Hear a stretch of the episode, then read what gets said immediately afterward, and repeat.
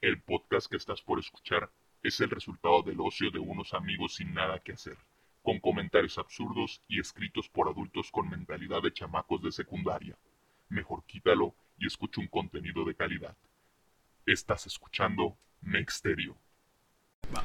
Hola, hola, estamos en un nuevo capítulo del podcast.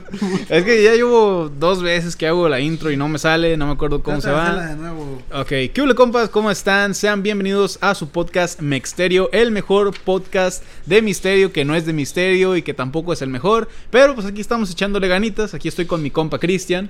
Sí. Y bueno, el día de hoy pues de- decidimos hablar más que nada sobre asesinos, asesinos seriales en México y la neta, la neta con los nombres que me pasaste, güey, y, y lo que investigué dije, no mames, estos güeyes estaban todos enfermos a la verga. Y fíjate que solo investigué dos, güey, de los que me, creo que me mandaste cuatro, ¿no? Te mandé cuatro. Investigué dos porque, o sea, me quedé clavadísimo, güey. Me quedé clavadísimo escuchando, leyendo, perdón, sus historias, güey, y así yo decía, no Están mames. entretenidas, güey. Ajá, güey. Tú, tú dices, ¿cómo puede existir gente así de enferma, güey? Y eso que no es, no es ni, ni cerca de lo peor que ha hecho una persona, güey. Mira, también los asesinos seriales mexicanos, este, pues tampoco han hecho este, cosas tan atroces, güey, como los de otros países, güey. Cierto.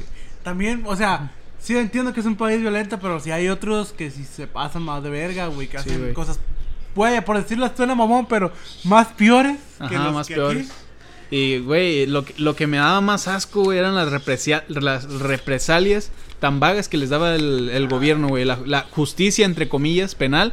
Porque, güey, no mames. Hacían cosas hiperculeras, güey. Y, no, pues, este, dale unos 10 años de cárcel, este... No, este güey es compa del Porfirio Díaz, güey. Libéralo, no pasa nada, no seas ojete, güey. Güey, este, qui- quiero pensar que eso del Porfirio Díaz lo dijiste en broma, pero a un güey No, sí, sí, sí, sí. también a otro güey también Ajá. lo liberaron Creo por que- ser compa de un, de un, este, alto funcionario. Ajá. Pero eh, los datos que vamos a tomar el día de hoy o las historias que vamos a leer son del libro de asesinos seriales mexicanos de Ricardo Hahn. Ajá, así si que... tengo la oportunidad les voy a colocar algún link para que puedan comprar el libro. Ujú. Porque pues, la neta es una joya de libro. me- me- a mí me gustó mucho y es uno de mis libros favoritos. Y irónicamente lo compré en 50 pesos en una... Ah, Ahí en una feria de ahí de la universidad. No, ahí no fue, ¿Ah, fue, no? fue aquí del pueblo, güey. Literalmente Ah. eran chingo de libros tirados en una de esas. Y este güey valía 50 varos. Y yo dije, pues es de asesinos, pues me va a interesar. 50 varos que no le llegaron a Ricardo Han, sino al güey que lo pirateó. Así que No, no es original. es original. Sí, pero el- Ah, el problema es que creo que no es una empresa, no es como que una empresa que imprima, o sea, la editorial que lo hizo creo que no imprime tantos ejemplares o no pensaron que no iba a ser un buen libro, pero es uno de mis favoritos. Como sea, pues ¿qué- ¿de quién quieres hablar primero, güey? ¿El chalequero? Mira, si quieres vamos a darles una introducción, A como ver. lo dice el libro. A ver, vamos. México es un país donde la figura del asesino en serie ha sido históricamente negada. Sin embargo, su presencia a lo largo y ancho del país no puede ocultarse. Lo mismo que al sur o al norte, pasando por zonas huastecas e incluso exp- exportando homicidas de la antología. Nuestro territorio tiene una historia de más de 125 años de asesinos seriales. Al menos en los 31 casos documentados en el presente texto. Un- es que tengo que poner música de fondo, güey, porque... ah, bueno, bueno. Ta- En uno de los datos conservados, cerca de 200 personas han muerto en manos de los asesinos seriales mexicanos, siendo el principal grupo vulnerable las sexoservidoras, quienes han... Hijo de Qué rico, ay, se- Hijo de Ay, quienes, quienes han perdido al menos 31 compañeras antes de los ataques de estos psicópatas. Y pues, ¿quieres darle inicio? Este, tú, Pues mira. ¿qué, ¿Cuál te gustaría hablar Claro. primero? Pues mira, me intriga mucho la historia del chalequero, que ya no me acuerdo cómo se llamaba, porque pues nada más como que vi la historia y intenté que se me grabara lo más posible, para que saliera más natural mi- mis opiniones sobre este hijo de la verga, Vamos, este vamos a buscar el chalequero. aquí mi compa va a estarlo buscando en el libro para tener los ¿Qué? mayores detalles posibles. Que por cierto, esta vez sé que no me voy a trabar tanto porque este libro lo he releído un chingo de veces. Ah, exacto, así que este podcast tiene un poquito más de calidad, así que un buen like se apreciaría mucho, tomando en cuenta que nos están escuchando desde YouTube. Eh, como sea, eh, Primero que nada, el chalequero, la neta, siento que in- incluso no solo en su historia, sino en la de todos o la gran mayoría de los asesinos, lo que más rabia me da, güey, no es lo que hicieron, sino que como ya lo dije, güey, el gobierno no, no hacía prácticamente nada, güey, por, por castigarlos. Lo, ma- lo más que hacían, güey, era como intentar censurar. O sea, más, más que castigarlos, querían censurar todo lo que es, es hacían. que los güey. gobiernos, güey, como he visto en varios casos, porque pues la neta escucho muchos podcasts de misterio, como Ajá. leyendas legendarias, y los gobiernos normalmente, güey, siempre a- a- este, afilian a los asesinos en series con Estados Unidos. Y dicen, no, en el país no hay, porque ha habido asesinos seriales rusos que han matado mm, cientos de personas. Y hasta que el gobierno no acepta que tienen asesino en serie, es cuando hacen algo. Y en México ese es el problema. Anteriormente, según nuestros padres, según nuestros abuelos, era un país más seguro. Así que, que creo, quiero pensar que ocultaban mucho de eso para que no pensaran que es un país violento. Sí, exactamente. Y bueno, la historia del chalequero, a ver, ahí me vas corrigiendo si me equivoco. Vi un poquito de su pasado, güey, y, y este vato era como que sufría abusos por parte de su madre. No sé si lo dicen ahí en el libro. Quiero pensar De que su sí. pasado, bueno, sufría abusos por parte de, de su madre, pues, y su padre no, no estuvo presente, pues su padre los, los dejó. Entonces su madre como que se la Si cargaba quieres- mucho con él. Y espérame un poquito. Ah, ok. Y, y bueno, resulta que él, eh, fíjate, curioso de lo que pasaba anteriormente en México, su familia, su mamá era pobre y tuvieron, este, él fue el décimo primer hijo, güey. O sea, y, y- y ahí dice que a lo mejor tuvieron más, güey. O sea, tuvieron más de 11 hijos, una familia pobre, güey. En el, en el libro dice más, güey. Ajá, ¿cuántos, cuántos, cuántos? No, primero vamos a leer lo que dice el libro para poder comentar sobre él. Ajá. Primero que nada, el chalequero. El asesino en serie, o por lo menos, por lo menos. El que ya releyó el libro. los homicidas escandalosos que aparecen, que parecen haber sido cometidos por verdaderos monstruos surgidos de los mitos de las viejas historias de vampiros y hombres lobos. Este, que paupaban en el viaje de Europa del Este. Comenzaron a abordarse de forma científica tras la publicación del libro Psicosis, este, bueno, Pam, ¿qué? pam, pam, pam, pam. ¿Qué? Psicosis- Psico, psicopatías sexuales, ¿sí no? Ajá. Psicopatía sexuales. de 1986 en la Alemania. Richard Bob, en, en la que realizó una larga clasificación sobre los impulsos sexuales que derivan en homicidios violentos. Y dicen algunos términos como paradoxis, hiperestiria, parax- parafilia. Este, pero aquí después dice, apenas dos años después de la obra de Richard Bond, y el mundo reconoció a los homicidas que traspasaron la línea del mito y se estacionaron cómodamente en la realidad. Uno de ellos, y quizás el más famoso de la historia, aunque hasta ahora nadie con certeza sabe su nombre, Jack el Destripador. Mm. Y bueno, El aquí te cuento un, un poquito de su historia de Jack el Destripador, pero para resumirla más, pues Jack el Destripador fue un asesino de en Francia que asesinaba prostitutas, que nunca se supo quién era, tenían muchos indicios de algunos sospechosos, pero pues la verdad la policía era un poquito inepta y nunca lo consiguió encontrar. Otro de los mitos más, más realistas para mí fue que realmente era la policía de, de ese lugar que estaba asesinando sexoservidoras para meter miedo y tratar de acabar con la este, ¿Prostitución? Con la prostitución. Y es más seguro porque no creo que bueno, el gobierno puede ser muy inepto, pero quiero pensar que hubieran podido hacer más para atraparlo, si ya sabían su modus operandi y que solo atacaba en un solo lugar. Así que es muy posible, pero bueno, en el mismo año, la porfirista Ciudad de México se veía amenazada por una ola de crímenes contra las mujeres que habitaban en la zona del Pelvillo y Río Consulado, o sea, una zona de, de vaya prostitución. Ajá. Pese a que no era extraño que hubiera que Uber fuera escenario de ladrones, sí, Uber. Ah, no manches. En aquellas épocas también existía aquí el servicio. Eh, Este personaje sobrepasó a todos, tanto por el número de víctimas como en la violencia ejercida entre ellas. Sus orígenes. Francisco Guerrero, el chalequero, fue un asesino, violador y descuartizador de mujeres que arrojaba al río los cuerpos de decenas de múltiples víctimas. Pese a que a su número de homicidas triplicó al de Jack el Destripador y el periodo el de impacto cubrió detallada, perdón, y el periódico El Impacto cubrió detalladamente el caso y juicio del chalequero. Su figura nunca ha conseguido presencia internacional como su, cole- como su colega londinense. O sea, Jack el. Destripador. Así es. Vaya, Francisco Guerrero llegó a la Ciudad de México a la edad de 22 años. Al barrio de Pervillo, en- la familia Guerrero constaba de 16 integrantes, los madre, padres güey. y 14 hijos. Una familia de, de 16 hijos, güey. De, Pobre. 16, no, no, No no, manches. 16 personas, o sea, eran 14 hijos. Ah, ah, ya, ya, ya. No Pero manches, obviamente, güey, como diría tu abuelo, no, antes la gente no solo pensaba en sexo, no como ahorita. Sí, de seguro. Siendo el número de 11 de, de la línea, o sea, ese güey era el número 11 de los hijos. Su papá era carnicero y su madre se dedicaba al hogar.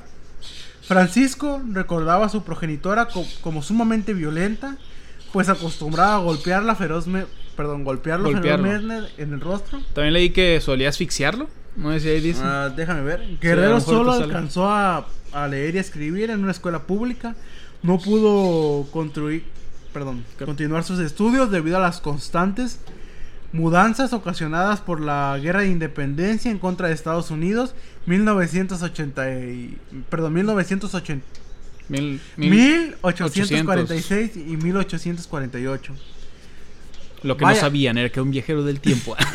Estaría Ajá. curioso de hablar sobre ese tema Una vez instalado en la ciudad, Guerrero practicó el oficio de zapatero. Tuvo seis hijos con María N. Pero, Ujú. Sepa la verga por qué pone María N si no iban a poner su, ponen su abreviatura, pero no te explican. Punto y luego punto y, co- punto y coma. Dando. a dos murieron al nacer. Uy. Uno más se dedicó a la prostitución. ¿Qué? Y el otro era alcohólico. No, hombre, No el papá del año, de su puta madre. No, y también leí que tuvo más, güey. O sea, No, sí, ese ilegítimos. güey, o sea, ilegítimos. Ilegítimos, pero, o sea, la historia te cuenta más o menos el periódico narró los que tenía. chingo. o sea, Ah, sí, sí. Ajá. Sobre el origen del mote del chalequero, existen dos, dos versiones. Ujú. Una de ellas lo, lo, lo explica por la costumbre de Francisco Guerrero en tomar todo por la fuerza. Es decir, a, A chalecazo. chaleco. ¿A chaleco? ¿O ch- A chaleco. Ah, yo La otra pero- interpretación asegura que el seudónimo se originó por la peculiar vestimenta de pantalones estrechos, fajas multicolores y chalecos con agujeros o chaquetas charras. Este, este vato andaba bien vestido. O sea, se la Ah, pasaba sí, bien o sea, vestido. este era un. Catrín. Ajá. La única relación con la que con la que el nombre el chalequero, la comunidad entera temblaba por el miedo que se le de ser la siguiente víctima. Sí, o sea, es como que este vato eh, tuvo su hijo, sus hijos, perdón, su esposa, su familia. Y aparte de eso, tuvo un chingo de amantes, güey, que leí por ahí que inclusive llegaron a mantenerlo. O sea, que, que llegaron a, a Sí, mantener, pues. pero sí, también este güey que yo recuerdo de las veces que he leído su historia, muy aparte del libro, este güey era bien descarado, güey, o sea, se le acercaba a las prostitutas que iba a matar y les decía que él era el chalequero para que No, y ese güey no, como que no temía en, en- de hecho inclusive presumía, güey, todas sus acciones, presumía con la gente, se jactaba de haber matado, de ser un asesino y todo eso, y, y me cagó, güey, que, que leí que cuando lo atraparon, güey, él negó todos sus crímenes, y yo, qué pocos huevos tienes, cabrón, Mira, qué mira, pocos huevos. este, vamos a seguir. Sí, síguele, ¿Quieres síguele. leer el método o quieres que yo lo lea? Pues, léelo tú, a mí no se me da muy bien A leer. ver, el método. Guerrero cometió más de 15 nes- 15 des- Bueno, 15 a ninguno crímenes de violentos contra leer. mujeres que trabajaban como prostitutas en las calles de la Ciudad de México. Sexoservidoras que históricamente han sido el blanco perfecto para tratarse de para tratantes, pro- proxenetas, psicópatas, sádicos y homicidas seriales. El modus operandi de Guerrero era sencillo. Caminaba por las zonas de Santa Ana ¡Oh! y Peraldillo. Bueno, para que entiendan ese chiste de Santana es que nosotros Ajá, vivimos en sí, una ¿no? comunidad que se llama Santana. Así se llama el pueblo de aquí, güey. Chale, somos nosotros, güey. Conocen a Todo pasó aquí. Verá, conocedor de burdeles y zonas de prostitución de aquellas calles. Se acercaba a cualquiera de las sexoservidoras y les proponía sin rodeos un encuentro sexual. O sea, pues, pues, es que yo siento que también eso es muy normal. O sea, no es como que te vayas a acercar a una prostituta y le vayas a estar echando el coto, platicando Ajá, como para exacto. convencerla. No, decirle, oye, te invito una copita, una cena, te saco de trabajar. No, no, no, pues llegas Así y ya, llegaba- ya saben qué pedo. Así como suena, es como que llegaba y decía, tú y yo un palo si uno. Ah, así llegaría yo. no sin antes aclararles que él, ¿ves? No sin antes aclararles que él era el degollador de mujeres que aterrorizaba la ciudad y en caso de negarse sufrirían las mismas consecuencias que las víctimas anteriores. Dependiendo de la disposición de cada víctima para satisfacer los deseos homicidas, Guerrero saciaba su líbido y ansioso, perdón, líbido y ansias de matar, violaba varias veces, mordía, apuñalaba hasta la extenuación y degollaba salvajemente a sus víctimas.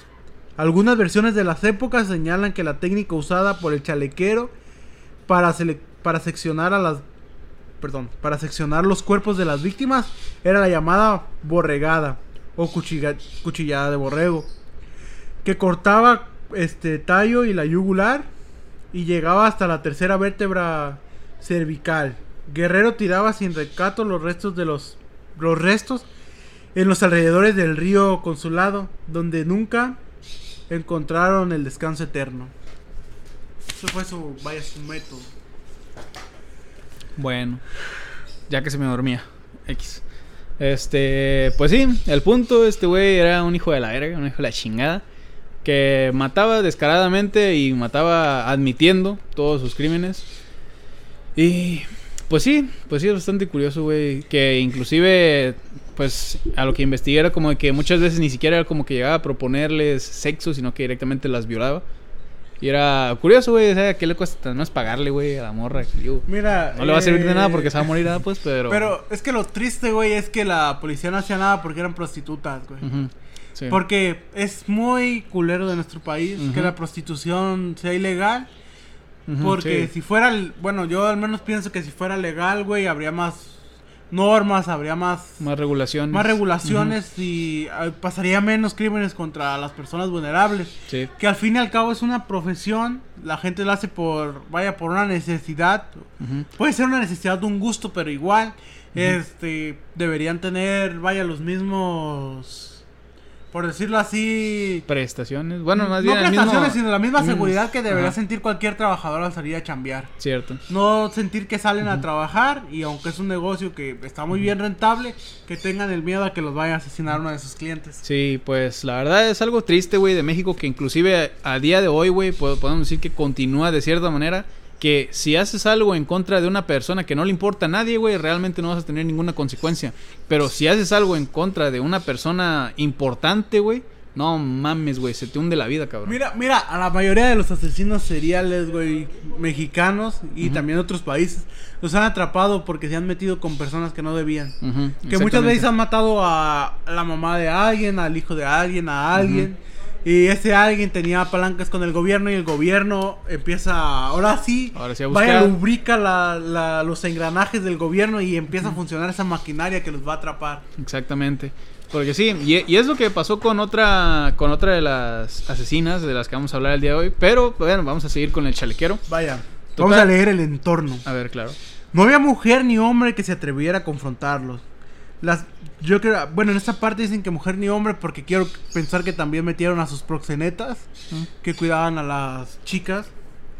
Este, la seña, la seña con la que cometía los asesinatos era bien conocida. Los cuerpos degollados de las mujeres presentaban golpes y mordidas. la violencia ejercida por Guerrero se daba de antes, antes de la copula. Bueno, antes ah, del sexo. sí. No era una situación de relación sexual violenta, sino de, de homicidios que rayaban con la crueldad. Quizás por esto, antecedentes, perdón, por estos antecedentes, los especialistas de la época decidieron que Francisco Guerrera, Guerrero ah, no era un enfermo mental, sino que lo defendieron como un asesino nato. A diferencia de otros criminales, el chalequero jamás trató de ocultar sus verdaderas intenciones. Sus homicidios eran conocidos por todas las prostitutas de las zonas y algunas de ellas comenzaron a trabajar para él. Guillermo inició una relación con Murcia Gallardo. Ella regentaba algunas prostitutas y, junto, y juntos explotaban a las prostitutas dentro y fuera de los burdeles. Esta vieja investigué un poquito de esta Murcia Gallardo. Era una proxeneta que tenía sus chicas, este pendejo llegó y se, se aliaron para que no la fueran a matar. Pero aquí pasa algo gracioso, güey. A mí me dio risa. A ver. Porque escucha. Guerrero y Gallardo eran amantes y socios. Ambos rondaban y, y genera, perdón, y regen- regenteaban mujeres. Ella venía, ella vendía protección a las prostitutas del lugar para que el chalequero no las atacara. Sin embargo, ni siquiera Murcia escapó de los instintos asesinos de, de, de De- Guerrero. Y, y No su muerte puso fin a la primera ola de crímenes cometidas por el asesino. Tras pa- tras el homicidio de Murcia Gallardo, las denuncias contra Guillermo llegaron en cascada. No solo las prostitutas lo señalaron como culpable, sino que Antonio Magalla, perdón, Mayorgan, un vecino de la zona de Peralvillo, lo inculpó de los ataques fatales contra las mujeres del alrededor. Esto junto a los testimonios de Loreta, Loreta y Clara, que porque es sus apellidos y ya están muertos. Fueron lo que finalmente llevaron No- al encierro temporal No del chalequero. no fue esa la que ese güey intentó matar, pero sobrevivió. O sea que. Si quieres cuenta eso Por- porque el libro no, no te comenta Ah, no, eso. pues simplemente así para complementar, pues hubo una vez en la que el chalequero andaba en su día normal, ¿no? Su rutina clásica de que, oye, hacemos el frutifantástico y después, pues, intenta asesinarla. Y no sé, se, se me hace que eso no la degolló, sino que simplemente la estranguló porque de otra manera no entiendo cómo sobrevivió. Eh, entonces supongo que solo la estranguló y dándola por muerta la dejó en el río como acostumbraba a hacer con sus víctimas. Y pues esta morra sobrevivió y obviamente su testimonio sirvió más para encarcelarlo. ¿También era una prostituta? Sí, sí. Es, es muy raro que el que sí. gobierno haya sido, haya funcionado así. Ujú. Pero creo que lo que Pues me le valió más fue la, el Me imagino que fue por lo de Murcia. Sí, o sea, lo de Murcia más el testimonio de esta morra, pues como También yo creo que Murcia debe haber tenido mucho poder. Y aparte, suena mamón, Ah. pero testi- testificó también un hombre llamado Antonio Mayorga. Así que tal vez tomó un poquito más de Sí. fuerza. el- Además tengo entendido que a ese punto ya el, el gobierno no pudo controlar a los medios, ¿sabes? Que los medios ya cubrían demasiado esa noticia, ya cubrían demasiado todo lo que ese güey hacía y como que ya llegaron a un punto en el que ya no podían ocultarlo y pues no tuvieron de otra más que enjuiciarlo.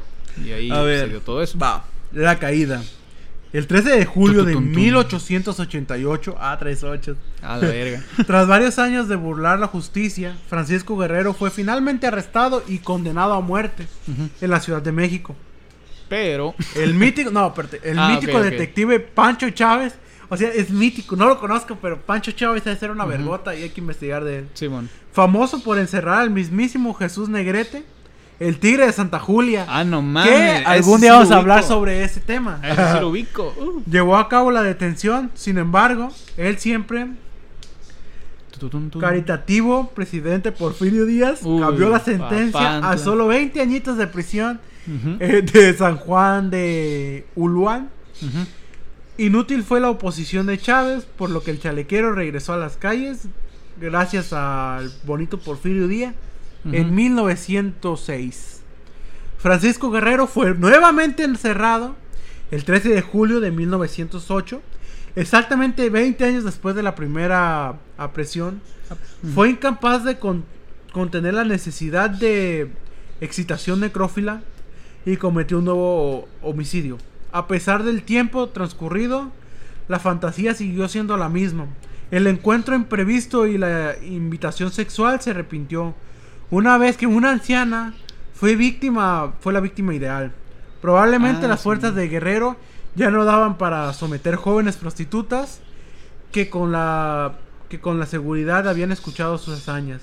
Perdón, que con toda seguridad habían escuchado sus hazañas. El cadáver de la anciana tenía el mismo corte de borrego que Guerrero solo utilizaba. Así que el detective Francisco Chávez, que repito es una verga, ¿Otra vez? ¿Otra vez? alto ató algunos hilos sueltos y, y apresó nuevamente al asesino serial. Guerrero aceptó ser el responsable del homicidio, dijo haber conocido a la víctima en una pulquería, el, y la pulquería era el morrito Ah, caray. de la colonia Villa Gómez. Francisco Guerrero no pudo pedir clemencia, atropezó, perdón, tropezó con la misma piedra. Esta vez su necesidad de violencia y sexo. Es que está censurada la palabra porque no la podemos decir, güey. Mira, güey, nos censuraron el capítulo que hablábamos de YouTube. Sí. El único episodio donde no hablamos de cosas Donde no decimos cosas culeras, güey, como en estos. Pero bueno, este. Perdón. ¿Seguías? ¿seguimos? ¿Seguías? Ajá. Lo encadenaron en el encierro. En septiembre de 1908, Francisco fue sentenciado a muerte por un jurado que no tardó más de 30 minutos de, en deliberar, decidiendo aplicarle pena capital por segunda ocasión en 20 años. El castigo nunca llegó, sino la opinión pública deseaba, sino que la opinión pública deseaba ver la ejecución del chalequero. Esta se quedó con las ganas. Guerrero murió en la celda de, de la desaparecida cárcel de Belén, lo que hoy conocemos como la zona de Valdera, en la Ciudad de México. Francisco Guerrero murió de una fuerte tuberculosis mientras esperaba su, su ejecución. Se adelantó, se le adelantó el verdugo. No, Vaya, pues. más. Sí. Este güey era bien culo, al chile. Y ahí, como tú dices, el puto gobierno que no sirve por pura verga le ayuda a, muchas Exactamente, güey. Exacto. Y la neta no sé ni qué se ganan, güey. O sea, entiendo eso de que de querer de cierta forma ocultar sus crímenes para no perjudicar la el turismo, ¿no? Supongamos. Mm, Ponle Pero- turismo, no, más bien la figura del partido que está gobernando. Puede ser también, así. sí, es verdad. Y, y- per- pero, no entiendo por qué no ejecutarlos, güey. O sea, si, si ya descubriste, güey, que ese güey es un desmadre, ¿por qué no ejecutarlo luego, luego? O sea, ¿por qué tantas trabas? ¿Por qué tantas, tantos pinches peros, güey? Porque inclusive yo en, en lo que leí, pues fue algo así como de que inclusive le dieron un perdón, o sea, no me acuerdo bien cómo se le dice, es como impunidad, pero no es impunidad, sino que simplemente de cierta forma se le perdonó el delito, güey, y eso fue por error, o sea, no fue porque quisieran, sino porque simplemente se equivocaron y se la dieron a ese güey. Y ves que mira, al final que yo leí fue era diferente de que ese güey lo soltaron por error y Ajá. pues murió en las épocas del de la del- ¿qué era lo que pasó en 1914? La revolución. Ay, sí, revolución. Sí, la revolución. Murió en esas épocas, pero y a lo mejor y sí murió de tuberculosis. Yo leyendo eso pensé que el güey había participado en, en la batalla, pero Güey, Pero sí, eh, la historia de los asesinos seriales son muy... O sea, la mayoría que he visto son muy putas cobardes. Ujú. Le tienen miedo a lo que hacen. Cierto. Eso es, eso es como si fueras chef y le tuvieras miedo a comer, güey. Sí, pues bueno, ni modo. Y es un poquito curioso, güey, todo el que todo eso venga de un trauma por parte de ese güey, porque pues ya ves todo lo que su madre le hacía, que, abusaba físicamente de él, le pegaba y todo eso, imagino que a su corta edad. Bueno, total, eh, el chalequero pues terminó así, muerto por tuberculosis. ¿A qué edad? ¿No te dice qué edad?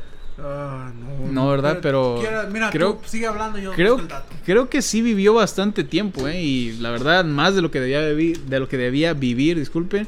Pero bueno, el chalequero, un, un cabrón, un cabrón bien culero, que al final pues negaba todos sus crímenes. Bueno, bueno, a la segunda vez que lo capturaron como que ya el güey no, no podía ni defenderse porque ya sabían que ese güey había matado gente. Pero la primera vez sí se me hizo muy cobarde, güey, que, que luego de estar ahí presumiendo, güey, todos los asesinatos que hacía, el mero día, güey, que lo estaban enjuiciando, negó todo. Y yo así de, no, que muy bravito, pana. ¿Y qué dice? No dice la Dice muerte y fallecimiento fue vivió hasta el noviembre de 1910. 1910. que fueron que bueno, Unos es un 70 cancelazo, años. 70 años. 70 güey. años. Bastante tiempo, güey, bastante. Mira, bastante Y, tiempo pues, para un hijo de su puta madre. la neta, o sea, tomando en cuenta que lo tenían que, ¿cómo se dice? Lo tenían que condenar a los pues, a los 50 más o menos, no sé. Decía que 20 años después lo habían encarcelado. Como sea, esa fue la historia del chalequero y sigue o al menos quisiera hablar un poquito sobre una comadre llamada Guadalupe Martínez de ¿de qué? Guadalupe De Baja- Martínez de Be- Bejarano. de Bejarano, Guadalupe Martínez de Bejarano, una, una señora, una señora que era una cabrona también, que, güey, no mames. Mira, Eh, si quieres yo primero leo porque ver, la claro. de Bejarano está un poquito muy bueno, al menos en el libro está solamente en dos hojas, así que sí, es bastante corta. es la bastante historia. corta, así que mejor yo la leo primero y luego tú das Claro. tus puntos. Va- vaya, Guadalupe Mar- Martínez de Bejarano. Hemos hablado sobre los indicios del homicidio serial en México. Depositándolos en la figura de Francisco Guerrero, el chalequero. Güey, parece como que Sí. parece como que nos pusimos de acuerdo para escogerlo. La neta, es que, o sea, como si tú me lo hubieras mandado por WhatsApp para ver Sí, güey, pero la neta yo los escogí al azar, güey. O sea, no es como Sí. que haya dicho, voy a ver este. Nomás miré cuatro Ah, y dije, y el- pues voy a mandarles esos. y a Imagino, cuánto queda el episodio. imagino que incluso el chalequero va a estar en más, güey, porque ese güey es conocido como el primer asesino serial del que se tiene registro. Documentado de Ajá, México. documentado de aquí en México. Entonces, como que. ¿Cuál? Y es muy curioso la historia del chalequero, güey, porque a mí me recuerda mucho a. Iba a decir a Jeff the Killer, güey. a Jack el Destripador, Sí, güey. Porque, de- pues prácticamente eran iguales, güey, o Ajá, sea, y su en la, mis- y en el mismo. en la época. Pues, en la misma época. muy güey, ajá, seguidita, o sea, reciente. realmente si hubiera sentido que no fuera una persona, si no hubiera sido una persona pobre, yo hasta hubiera pedido, podido pensar que él fue el asesino Jack el. Ajá. Pues no puede porque era una persona pobre. ¿cómo Ajá, y no podía allá? viajar hasta allá y todo el pedo. Porque, Bien. güey, imagínate, te apuesto que ese pobre hombre ganaba menos de 50 mil pesos quincenales, Sí, güey, un y sueldito. era feliz, Un sueldito, güey, de 50 mil pesitos, güey. Pero pues el chalequero a lo mejor se hizo asesino porque ya saben, un cuchillo pesa menos que un paso, un palo de golf. Yo Así siento, güey, que... o sea, yo siento que el chalequero, güey, su papá lo obligaba a jugar 18 años de golf. Sí, güey, de hecho, no mames. Le decían, tú te voy a dar 50 mil pesos, pero primero tienes que pasar conmigo los 18 hoyos. ¿Tú crees? O sea, Sí, yo preferiría 18 hoyos a las verguizas y la falta de comida que pudo haber sufrido ese hombre. La neta, güey. Sí, sí, sí. No. Total, eh, agradezcamos que ese político que soltó todas esas mamadas no sea un asesino serial, porque con aquella infancia tan duro que tuvo, tan dura que tuvo, hombre. yo, siento que si ese güey fuera un asesino serial, güey, sería de esos asesinos seriales como Charles Manson, güey, que no mató a nadie, sino que mandaba a otras gentes a matar. Vaya, vaya. Bueno, bye, bye, vamos, vamos. Ya salimos del tema, Ok. bien cabrón. Bueno, eh, Guadalupe. Hemos hablado sobre los indígenas, otra vez pendejos, Ah. cuyos crímenes se remontan a 1988. Sin Ajá. embargo, no pasó mucho tiempo para que los asesinos seriales, aunque no eran la misma cantidad, dejaron de ser cuestión de practicidad para los homicidios breves. Tan solo cuatro años después de la de la aparición de las primeras víctimas del chalequero en calles del río Consulado, una mujer escandalizó al mayor, perdón, un escándalo mayor se dio en plena Ciudad de México. Una mujer era señalada por asesinar a dos infantes tras someterlos a crueles asesinatos de tortura. Guadalupe Martínez fue hallada culpable de la muerte de la niña Creciana Piedad, la terrible Bejano. Perdón, ya le dicen la terrible Berenjano. Así le decían a ella. Ajá, como fue bautizada por la por la indignada sociedad de entonces. Verga, güey, ¿por qué, por qué los asesinos seriales de México sí tienen nombres bien pendejos, güey? La neta, güey. O sea, yo preferiría el Nice Talker antes de Terrible te, Terrible Bejarano, Son güey. como esas cosas que dices en el espejo tres veces, güey, a ver si te sale y todo el pedo, pero ni modo. Se especializaban en el uso de, de fuego para mar- martirizar a sus víctimas. Les quemaron los brazos y las piernas. Las palmas de los pies mostraban ampollas originadas por carbón hervido, perdón, hirviendo, que eran utilizadas en el brasero de la víctima. De igual manera, para lastimar los glúteos de las niñas, eran obligadas a sentarse hornilladas en ordiñadas calientes del brasero. Puta madre, se sentaban en el, las Se brasas. sentaban en brazos. Ujú. Los cuerpos sin vidas presentaban marcas y cicatrices de fuertes golpes propinados por con cuerdas similares a las reatas para amarrar caballos. Guadalupe despojaba de sus ropas a las menores, las ataba de pies y manos para después colgarlas de una recua, de una recua. Un recuá, qué, qué elegancia la qué Propi- fina. propinarles tremendas golpizas hasta dejarlas inconscientes. Creciendo Piedad no fue la única víctima de Benjarano. En 1987, la niña Casi, Casimira Juárez murió en las mismas condiciones a manos de la despiadada mujer. Tan impresionante fue el caso de Guadalupe que ni su propio hijo de nombre Aurelio Benjarano fue capaz de testificar a su favor de su madre, sentenciándola así a, a pasar más de 10 años en la vieja prisión de Belén. Güey, es que es lo mismo, güey. ¿Por qué putos 10 años, güey? Sí, güey. No, y siento que. En lo que Ah, hoy bueno, son digo. los rumbos de, de Vale- Valderas en la Ciudad de México.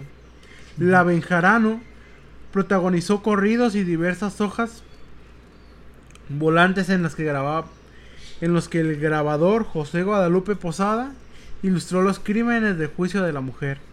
A su llegada a la cárcel de Belén, Guadalupe se salvó de ser asesinada por otras reclusas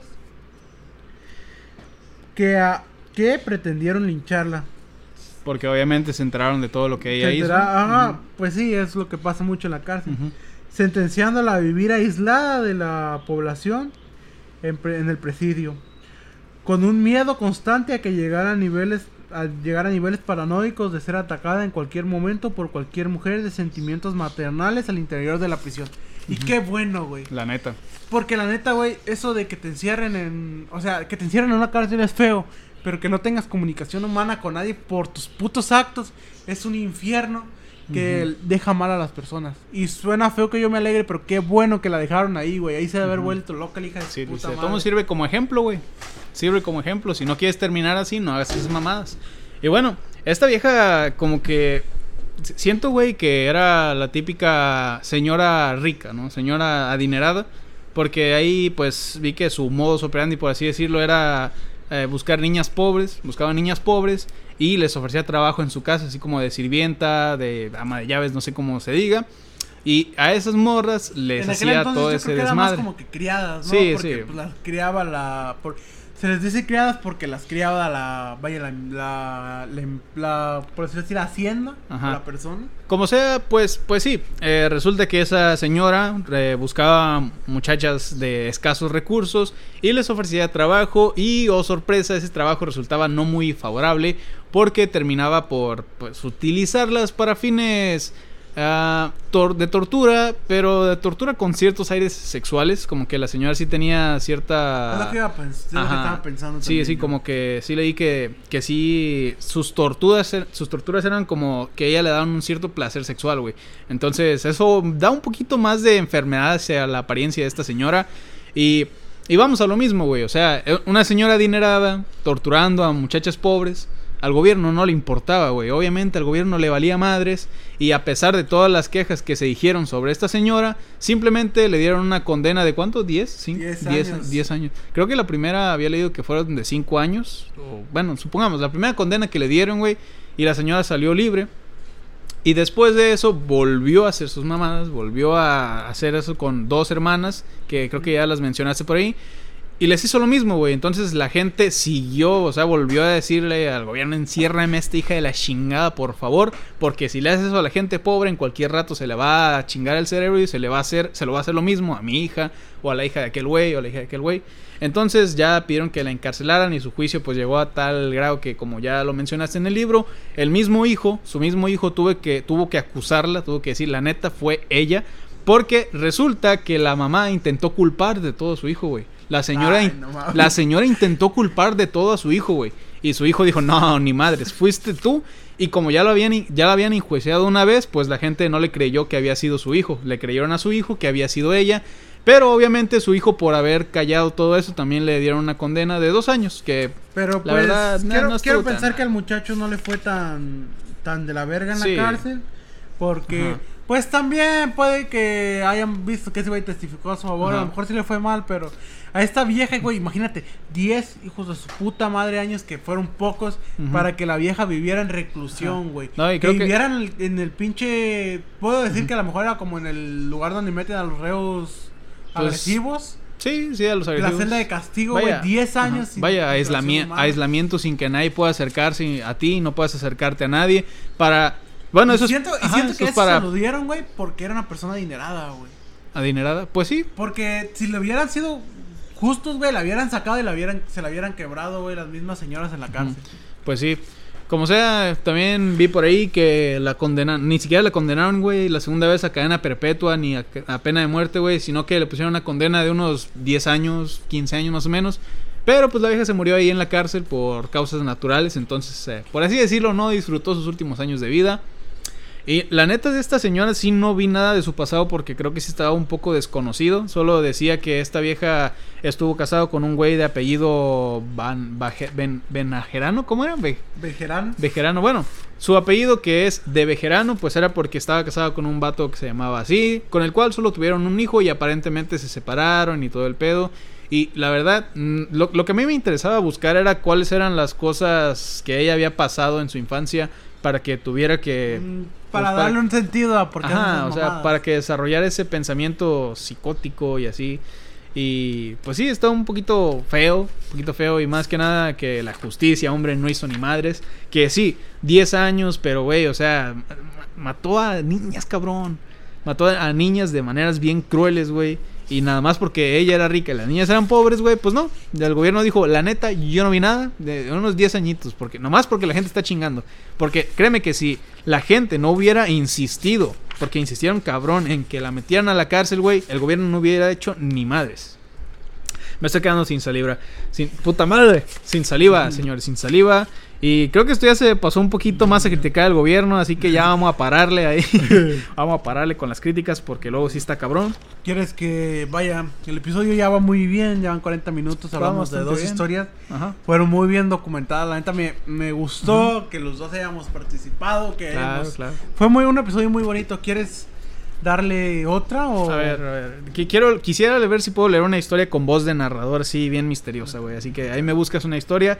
De mientras yo... De mientras yo voy contando la preparación de este capítulo de hoy. La neta, hoy, no sé, güey, yo sí quería hablar del COVID. Yo sí quería hablar del virus. Y pues no se pudo, no se pudo porque acá, pues... Es que a mí la neta no me ajá, interesa el Sí, tema. sí, no. Ah. La neta, güey. No, no en el mal sentido, No, solamente no. está bien, te vale madre lo que yo pienso, lo Ya, que yo pues, quiero, güey. No te importo, no hay pedo, güey. Tomamos tu podcast, güey, tú decides. Yo aquí vengo nomás a, a cobrar mi salario de 100 pesitos. Como sea. Ojalá cobrar Ya. los 100 pesitos. Ya. Ojalá. Ojalá.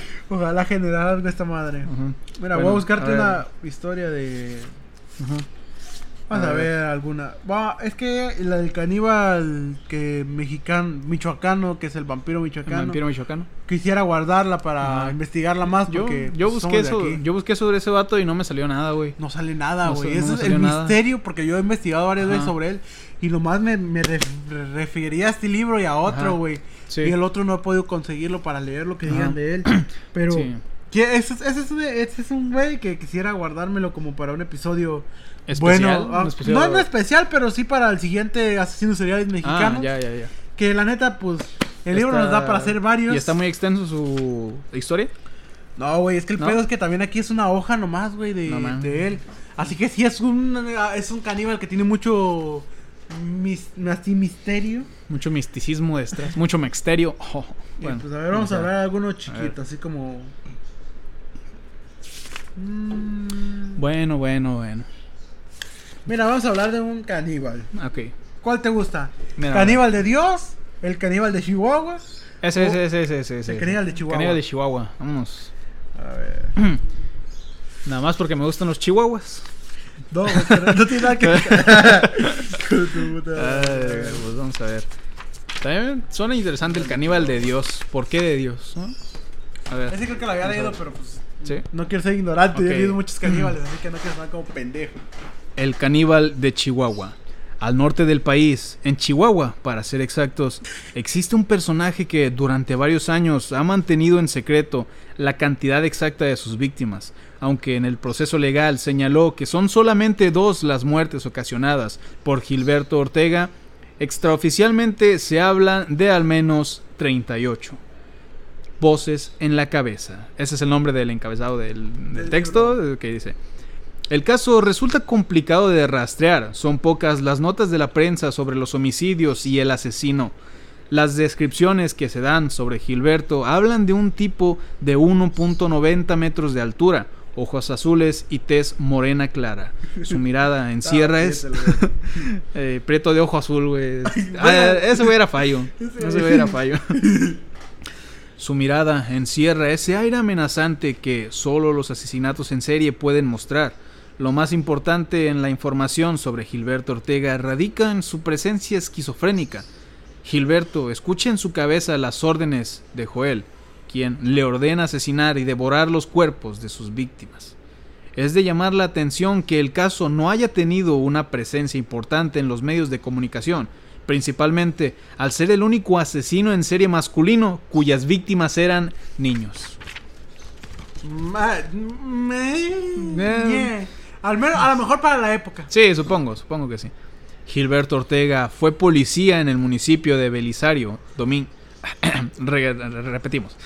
Gilberto Ortega fue policía del municipio de Beliciaro Domín. Puta madre, repetimos otra vez. Yo no voy a- yo no voy a editar nada. Gilber- No, no, no te digo que edite, simplemente que la gente sepa que voy a repetir. Gilberto Ortega fue policía en el municipio de Beliciario Domínguez, al suroeste de la capital de Chihuahua, y formó parte de las Fuerzas Armadas del 25 Batallón de, Infe- de Infa- en el que estuvo activo tres años. Posterior a su baja como policía municipal, Ortega decidió enlistarse en otro ejército, uno de los tintes políticos. Participó activamente en la campaña electoral del pancita José Mario Rodríguez. Panista. Pancita. Hijo de tu puta. Yo pensaba que era un apodo, güey, que era... no mames, güey, pancita. Pancita. Pans. ok. Del panista José Mario Rodríguez, candidato a diputado federal por el sexto distrito de Chihuahua. En las elecciones de 1977, las motivaciones del Gilberto no estaban precisamente en la lucha política. El ser parte de la campaña le permitió acercarse a los niños repartidores de propaganda y rápidamente se ganó la confianza de uno de ellos, el pequeño Jaime Espinosa de 11 años de edad, visto por última vez en compañía del caníbal de ojos azules en junio de 1997.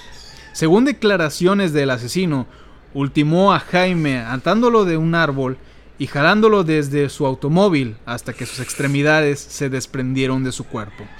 La muerte de Espinosa se suma al que ah, la muerte de Espinosa se suma a la de otro menor, Adán Durán, vecino del caníbal, a quien asesinó a balazos para después arrojarlo a las faldas de un cerro. Por ambos homicidios fue sentenciado a 75 años de prisión. Al pasar el tiempo, tras su estancia en los penales de Puente Grande y, Cef- y el Ceferezo, ¿Ceferezo? Se- Ceferezo. Ceferezo, de Morelos, Gilberto decidió soltar la lengua y presumió de todos sus 21 homicidios con tintes caníbales. Ay, qué pendejo. Declaró haber ingerido las entrañas sanchochadas. san- ¿Qué? ¿Sancochadas? Sancochadas. Sancochadas. Bueno, igual la palabra está rara. ¿Sanchochadas? Sancochadas de sus víctimas. Los crímenes no se han podido comprobar. No, pues no dejó pruebas, se acabó todos Sí, los pues, niños. Se comió los de. Se comió hasta los huesos. Los crímenes no, han no se han podido comprobar. Existe la duda de que mencionó haber sido violado por cuatro parientes suyos a los que más tarde asesinó. También ha insistido en la, en la complicidad de Joel, un ser que habita en su mente y le ha ordenado asesinar a los menores. Joel le dice cuándo declarar y en qué momento permanecer callado, haciendo más difícil saber a ciencia cierta si las historias narradas por el gigante de ojos azules son verdaderas o productos de su esquizofrenia. La última noticia que se tienen del caso de Ortega es una presunta carta fechada en septiembre del 2013, en la que pide perdón y explica, su ser- y explica su acercamiento a Dios, asunto que no es innovador, pues otros asesinos seriales como David Berkowitz, hijo de Sam, no sé quién sea Sam, Es un asesino muy cabrón de ¿Sí? Estados Unidos. Oh, vaya. Y el terrible Luis Alfredo Garativo han adoptado la fe cristiana durante su estancia en prisión. ¡Wow! ¡Qué raro! Exactamente. Cabe resaltar que el personaje que ha inculcado a Dios en el corazón del caníbal de Chihuahua es nada más y nada menos que Josmar Flores Pereira, aquel boliviano que presuntamente intentó secuestrar un avión en el aeropuerto internacional de la ciudad. no mames, Güey, yo pensando que los cristianos solamente tenían drogadictos. Al Ah, chile, güey. ¿Qué pedo? No, ma- ya no quiero leer, güey. Ya, ya se iba a acabar esa madre de todos modos. O sea, güey, cuánta pinche hipocresía, cabrón. Cuánta hipocresía, güey. O sea, sí. ¿Cómo me estás diciendo que si soy drogadicto, que perdón, que si soy un asesino no puedo acercarme a Dios? Ah, Bueno, tiene razón, tiene razón. Todos tienen ese derecho. Pero la neta es un poquito curioso, güey. Es es como. un poquito hipócrita, güey. Sí, o sea, no mames, qué pedo, güey. Como, como que ya están arrepentidos, güey. Y como la ley ya no les quiere dar ese, ese perdón, buscan el perdón de Dios, güey. Algo así. Yo qué sé. La neta, el caso de este güey se me hizo un poquito más justo porque sí le dieron sus 75 años de condena. Sí, se mamó. Y, güey, o sea, no mames. En México, en México han dado sentencias bien, bien cabronas, güey, como de 200 y tantos años, 300 años, porque, pues, imagínate, güey, o sea, tienen la fe, imagínate que este cabrón vive igual que Chabelo, pues se va a morir bueno, en la bueno, cárcel. es verdad, es verdad. Como sea, pues sí, es un poquito feo. Eh, imagino que las personas, los niños a los que mataba, eran un poquito... Vaya, no, no cumplían con el perfil de pobreza que tenían los anteriormente mencionados, que eran prostitutas y niñas pobres, que podríamos decirle que en aquella época no le importaban a nadie. Pero estos güeyes era Ajá. muy reciente, güey, o sea, Sí. 1997 no fue hace mucho. Además hay que tomar en cuenta que este güey estaba en campañas políticas, así que a lo mejor el... Ese güey tenía poder. Ajá, y a lo mejor el güey de con el que hacía el partido se enteró de todo lo que hacía y el, el pancita. el pancita. Es que, güey, es culpa del es culpa pancita, del pinche güey. pancita, güey. Y, y pues sí, a lo mejor el pancita se enteró de todas las mamadas que ese güey hizo y sabía que no le iba a convenir nada en su campaña. Entonces, puede que, inclusive puede que ese güey en algún punto haya intentado encubrir todas las acciones que hizo el, el gigante de ojos azules. Pero pues puede que llegó un punto en el que ya no pudo, pues, desmentir sus acusaciones hacia él. Y menos cuando ese güey confesó todo porque el compa Joel le dijo, ¿no? Y pues, ni pedo. Ah, eh, Ni ¿Crees que pedo. sea el mismo compa Joel el que dice que se aviente del comando del diablo? Yo creo que sí, güey. Yo creo que sí, güey. Porque ese, suena, bien, suena bien loco ese pedo. Sí, fue el Joel. Bueno, Bueno, esa, pues esa sí. bien pendeja una canción Muy de- pocos la van a entender. ¿no? ¿De, ¿de quién es? ¿De Gerardo Ortiz? Sí, compa Joel. eh, ya, por favor, güey. ¿Quién eres? Gerar- ¿El pancita? Gerardo Ortiz y Joel Torres, creo. Es, son los que cantan esa canción. Y pues sí, está, está chida la rola, búsquenla, está perrona. Es bonito sonar con una canción, con un corrido, un podcast. La neta, pues bueno, 50 minutos. Creo que este podcast duró bastante bien, estuvo bastante fresco, así que creo que por ahora podemos dejarlo hasta aquí. Sí, Sí. aparte también tenemos que tomar en cuenta que tengo que editar esta madre y subirla hoy. Exactamente, hoy. Hoy, Este, hoy. este es de hoy. ¿A la verga hoy? Sí, güey, porque pues, es sábado. Los sábados se sube el podcast. Ah, a- ya, sí, sí. Los sábados se sube el podcast a las plataformas de audio. Exactamente. ¿Y a YouTube? ¿Cuándo? Mañana. Mañana. Mañana, mañana. Este, ese, ese video se, va a se está grabando el 19 y se va a subir el 20. Correcto. Pues bueno, compas, hasta aquí el video de hoy. Compa Cristian, un gusto estar con ustedes. Le acabo Un de gusto, estrechar la mano. gusto. Ustedes no lo vieron, pero estoy estrechando la mano. Ahí, Espero bueno, que, que nos sigan Ajá. apoyando, así como cuando empecemos en nuestro partido político, el pancita. Güey, ya tenemos una religión del cuadraplanismo, güey. Un Ya tenemos un político. partido político, güey. Puta madre, dicen que este podcast no iba a servir para nada, güey. Y, y muchas gracias, güey, a ti. A Ajá. ti, hijo de tu pinche madre que nos escucha, escucha en Spotify. La única persona que nos escucha. Muchas gracias, güey. Del fondo de mi corazón, muchas gracias. Gracias por perdonar nuestra poca dicción, nuestras trabas, mi tartamudeo. Y pues sí, nos vemos. Ya puedes ir eh, ya con el mouse ahí dándole a parar, el botón de ver, parar. Y nos vemos, chao. Nos vemos. Eh, sí, Ahí está. Ay, Puta madre, debería grabar. Debería grabar. A recortarle, No, papá. No.